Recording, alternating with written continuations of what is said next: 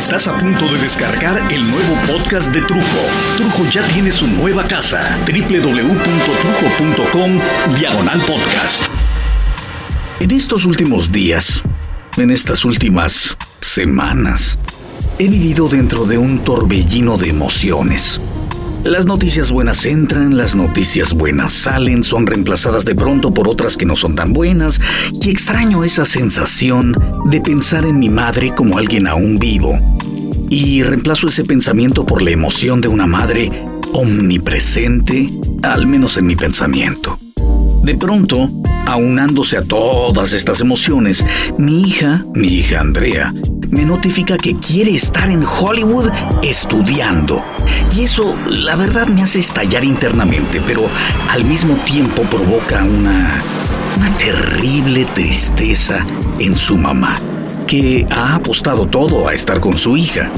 Yo trato de no hacer mi felicidad automática mm, demasiado reveladora porque la verdad aborrezco ver a mi esposa con tristeza, así como caminando como si fuera una sombra. Y días después, mi hija, súbitamente, de la nada, como una adolescente que es, y por razones que, bueno, respeto y debo y quiero respetar, decide mejor estudiar lo que debe estudiar en México. Intenta no hacerme sentirme triste, negociando el si comienza su educación en México y después eh, vuela a mi lado, eh, acá en Los Ángeles, pero la verdad es que no hay una negociación posible, porque las mejores condiciones no están puestas a negociación. Me parece una buena decisión el que termine esta parte de su escuela y de su educación en México y si después quiere volar, pues ya tendrá el tiempo y la energía por no hablar del apoyo incondicional de sus padres, para ir a donde quiera, para ir a donde ella decida. Por supuesto, la alegría y la energía y la sonrisa regresan automáticamente a su mamá, que parece como como un teléfono celular recién cargado, con la batería completa. En cambio, mi batería aparentemente se mojó, como el celular que cae al excusado y se echa a perder. Así que voy a ponerme al sol para ver si secando la batería.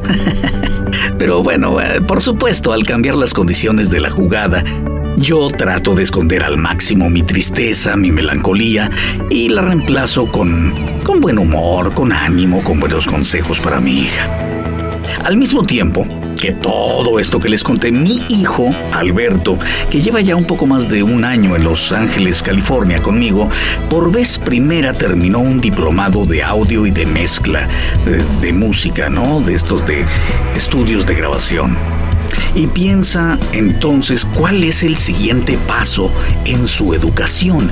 Es una decisión delicada porque se trata del futuro y el presente, pero no puede evitar que estando en México, gozando del mundial, del deporte que más lo llena, que más lo apasiona, y de la compañía de su familia, de sus amigos que son como su familia escogida, de su entorno, su contexto natural, no puede evitar que, que lo hipnoticen que, México con su belleza y con su vibra única, por más que el crimen y la corrupción y la inseguridad vayan transformando al monstruo de la ciudad en algo aún más temible. Eh, la belleza de México y su gente no pueden verse opacados por tan horrendas condiciones. Y de pronto, ayer, también de súbito y por teléfono, acabo enterándome de que no, no regresa a seguir estudiando acá en Los Ángeles, sino que toma la oportunidad de estudiar en la Ciudad de México lo que sigue en su vida. Nuevamente tratan de ser cuidadosos porque saben que me va a doler esta noticia, pero la verdad es que estoy completamente de acuerdo con él, con que es una buena decisión para lo que él busca, para lo que lo apasiona más hacerlo allá, en México, en su país, en su contexto, con su gente. Solo le pido que meta el turbo, que le meta gas a trabajar duro, a trabajar bonito. Y también le pido a Dios que, que nos dé fuerza para apoyar a nuestros hijos de la mejor forma. Pero por dentro, por dentro me muero un poquito. Es normal, mis hijos pues son mi motor y el motor de su madre, eh, dos adultos hechos y derechos que dependemos en gran parte emocional y energéticamente de la enorme tarea de acompañar a nuestros hijos, de apoyar a nuestros hijos para que sean eh, exitosos seres humanos, eh, personas buenas y decentes. Yo sé que podría sonar a oídos externos o para quien aún no es padre, como si esto fuera una tarea heroica, titánica. Y sí, sí, sí, tal vez lo sea, pero ya aquí entre papás reconocemos que simplemente es lo que se supone que uno tiene que hacer. Pero entonces, ¿por qué los resultados varían tanto de una casa a otra? Bueno, bueno, bueno. Déjenme explicar de dónde viene toda esta necesidad mía de meterme en un tema tan intrincado. Si bien mi hija seguirá estudiando en México, vino desde hace un par de semanas a este viaje de, de, trabajo mío a Hollywood y mientras yo subo y bajo chambeando, ella toma unas merecidas vacaciones de, del estudio y del teatro que la tuvieron muy, muy ocupada este año. Y en esta convivencia maravillosa con ella, pues no todos son risas, hay momentos tensos o hay momentos tristes. Y sucede que unos días antes de viajar conmigo para Hollywood, mi hija acababa de terminar su primer noviazgo. Pues tronaron, ¿no? Digamos que ya no el de los noviecitos chiquitos, ¿no? Ya ya un noviazgo entre adolescentes, más grandecillos, ya con, con más idea, con otras formas. Eh, ya saben, ¿no? Eh, ese, el primer noviazgo que uno recuerda como el primer noviazgo. Y al parecer decidió terminar este noviazgo porque como todas las relaciones, pues se cae en la rutina, ¿no? En la terrible costumbre de hacer y de decir lo mismo siempre, siempre siempre. Cuando quieren los chavos tener más libertad de subir y de bajar, pero aún no tienen esa libertad y, menos porque los papás estamos tratando de, de no perder el control sobre los hijos. Así que, lógicamente, el noviazgo al caer en esas rutinas, cosa que pasa no solo con los chavos, eh, pasa con todas las parejas, con todas, todas. Se vuelve tediosa la relación, se vuelve aburrida, le falta frescura y tarde o temprano, pues rompen suavemente o rompen fuertemente, como ellos lo decidan, ¿no? Y en este viaje la he visto pensativa, a veces melancólica, pero la he visto bien.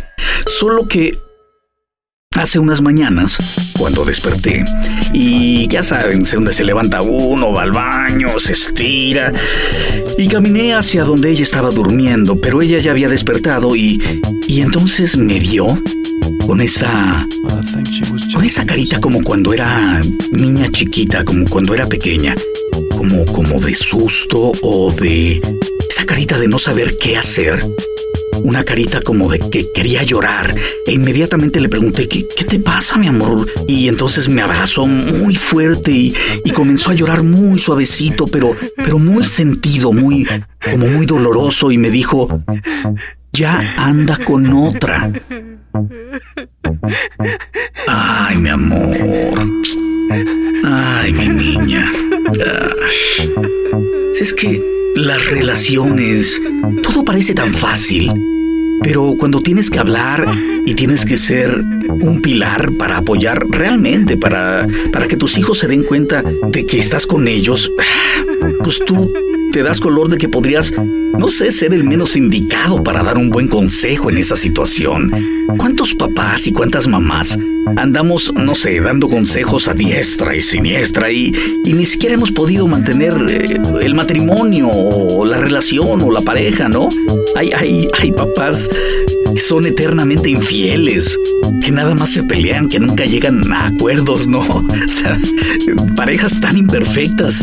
Nos queda tan grande la, la tarea, la chamba de consejeros, que lo único que nos queda es, pues, pues ser sinceros, decir lo que verdaderamente consideramos que podría ser la verdad, que podría ayudar. Ay, ya anda con otra, mi amor, híjole. Pero, pues ustedes ya no andaban, ¿no? Es normal, enana. Eh, no tiene por qué estar mal. Después de decir eso, pues traté de ser, no sé, menos duro. Igual y nada más anda con esta chavita por, pues por baboso, ¿no? Por, porque no quiere estar solo. los guitarristas, los artistas, y es que el chavito este es guitarrista rockero. Honestamente es bastante bueno, ¿no? Mira, mija, eh, los rockeros son muy vanidosos y los sigue tanta chamaquita fácil. Igual y por andar solo como lo cortaste, porque bueno, además lo cortó mi hija a él. Igual y medio despechado se le hizo fácil andar con, con esta chavita que es medio fácil. Ya ves que siempre lo andan siguiendo unas, unas amigas que nada más están esperando que este les diga algo y ya las urgidas pues le entran, ¿no? A, lo que él diga. Y bueno, la verdad es que yo ya no sabía ni qué decirle. No la quería ver llorar, ¿no? O sea, no quería que sufriera. Pero es que él me dijo que quería que regresáramos, que hasta se había metido con un psicólogo para mejorar porque quería que anduviéramos otra vez. A ver, a ver, a ver, a ver, a ver. Ah, cabrón. Entonces me volteó la historia. Medio raro, ¿no? Entonces, si quería reconquistarte, ¿qué chingados hace este cabrón con otra niña? Digo, eso es lo que pensé de inmediato. El otro día fui a una grabación y la clienta, una chavita joven, llevó a su bebé. Un chavito muy bonito, ¿no? Muy, muy, muy chido, de pelo chinito, padrísimo, como de, no sé, habrá tenido unos dos años. O chance menos, pero, pero el enano era una bala. Y mientras sucedía la sesión de, de este comercial, mi hija, que me acompañó, pues por eso de las vacaciones que, les cuento que está pasando, e, ella estaba sentada jugando con mi computadora, pero de pronto comenzó a jugar con el chaparrito, mientras la mamá trabajaba con los creativos y los productores de la agencia de publicidad, y entonces el enano llevaba una pelota de plástico y de plano comenzaron a jugar a tiros, pero a pelotazos ahí dentro de la sala de producción.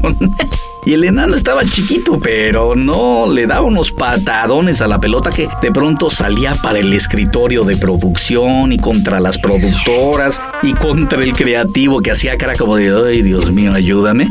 Pero como era la clienta y el enano pues era el bebé de la clienta, pues se tienen que aguantar cabrones, ¿no? Porque nadie dice ni pío, es la cliente y, yo no oía nada porque yo estaba tras dos puertas de vidrio gruesísimas para que no entrara nada de ruido en la grabación. Pero, pero veía el show, ¿no? Por las puertas de vidrio. Y llegó un momento que la mamá sacó al enano de la sala y al rato tuvo que volver, pues estaba trabajando. Y el enano vio a mi hija que ya había vuelto a la computadora y entonces le gritó, ¡Juega pelota! Pero bueno, se lo gritó en inglés, ¿no? O sea, le, le decía algo así como, ¡Juega pelota! ¡Juega pero se lo decía en inglés, ¿no? Pero en un inglés como de idioma bebé en inglés. Y remataba con...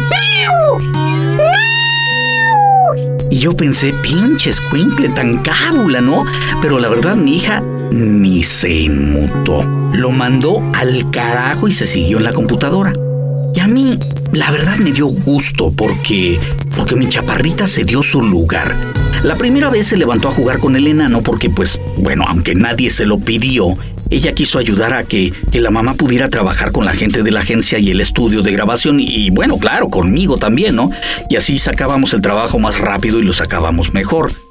Lo que me pareció poca madre de mi hija, digo aprovechando que le encantan los bebés. La segunda vez el enano ya le estaba ordenando jugar como, como si fuera su nana o su sirvienta. Y ella reconoció el tonito y lo mandó muy lejos. Lo que la mamá no tomó a mal ni nada y, entonces se abocó a estar con el enano, aunque se notaba claramente que el enano está hiper chiqueado y consentido, muy mal educado por ser hijo único o el primero si es que van a tener más hijos, etcétera, ¿no? El clásico caso de, de la sobreprotección al bebé. Pero bueno, bueno, bueno, bueno, si les estaba contando del noviazgo interrumpido de mi hija, ¿a qué chingados viene lo del hijo de la clienta? de mi grabación. Ustedes dirán, no, no, no, no, va, va, allá voy, allá voy. Hay dos puntos que me llaman la atención, mucho, pero mucho. Mi hija me llora y me cuenta su situación, su tristeza o su confusión o, más bien su desilusión. La verdad es que el chavo le dijo que quería luchar por reconquistarla y entonces le sale con la mamada de que ya anda con otra vieja. Ese mismo día corrobora por otros medios mi hija que sí, que sí es cierto que ya anda con otra chava. Y ya saben cómo son los chavos hoy, todo lo hablan que por el chat, que por el Facebook, el Messenger, etcétera, ¿no? Total que tarde o temprano platica con él. Creo que, no sé, creo que por Messenger. Y entonces le pregunto si ya estaba saliendo con alguien en plan de, no sé, no, para decirle, pues felicidades. Él le dijo que, que, que iba a tronar a la chavita, que porque vivía muy lejos, que casi no la podía ver. No, no, no, pero pues, no andamos, andamos. O sea, sí le dije, pero la verdad no es nada serio. Como cuando tu vieja te cacha con una movida la clásica negociación de la amante. Porque es lo que dices, ¿no? Digo, no, no, no, no, es, es, es solo una amiga de la oficina, ¿no? ¿Cómo crees? No, ni siquiera está en el mismo piso, ¿no?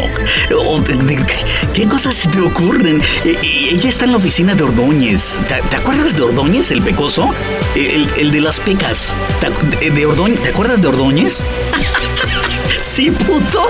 Ordóñez mis huevos. ¿La vas a cortar porque vive lejos? Ay, no mames. Ordóñez, puto. Así, la verdad, sí me dio mucho coraje porque, pues porque yo soy hombre, ¿no? Digo, yo sé dónde nos duele. Sé cuándo mentimos porque soy hombre. Ajá. Ordóñez, cabrón. ¿Qué de plano mi hija tiene cara de pendeja, chavito? No mames, cabrón.